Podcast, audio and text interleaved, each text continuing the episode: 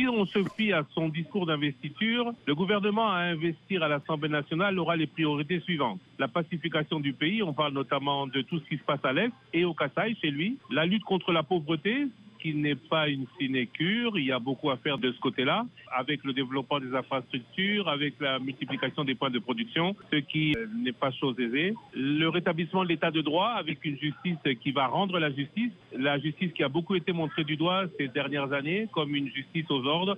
Il y a la lutte contre la corruption et les antivaleurs, il les a cités, mais la corruption, c'est une véritable grande graine de la société congolaise, notamment l'administration et aussi ceux qui veulent éventuellement investir.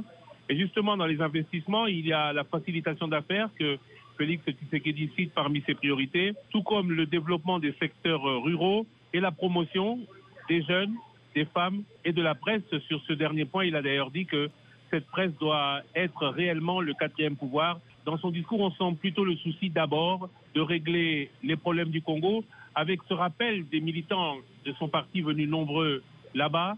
Je vais le dire en lingala, Félix Kobo Salate Papa Lobaki, en français c'est Félix.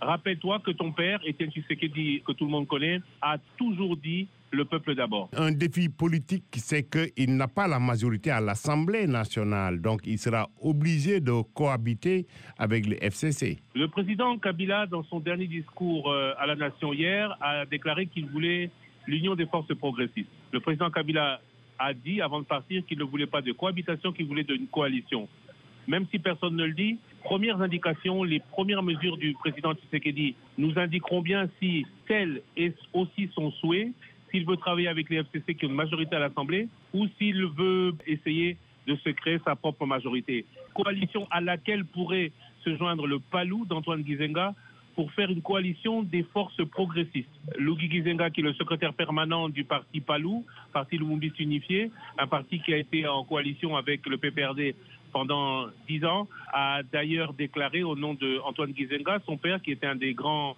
lieutenants de Patrice Emery Lumumba, qui est toujours en vie. Il avait appelé à une grande force qu'il qualifie de gauche, c'est parti de la social-démocratie, dont les principaux intérêts sont ceux des Congolais face à ce qu'ils appellent eux-mêmes les envies de puissance internationale sur les richesses minières du Congo. Le journaliste et analyste politique Christian Louzakweno.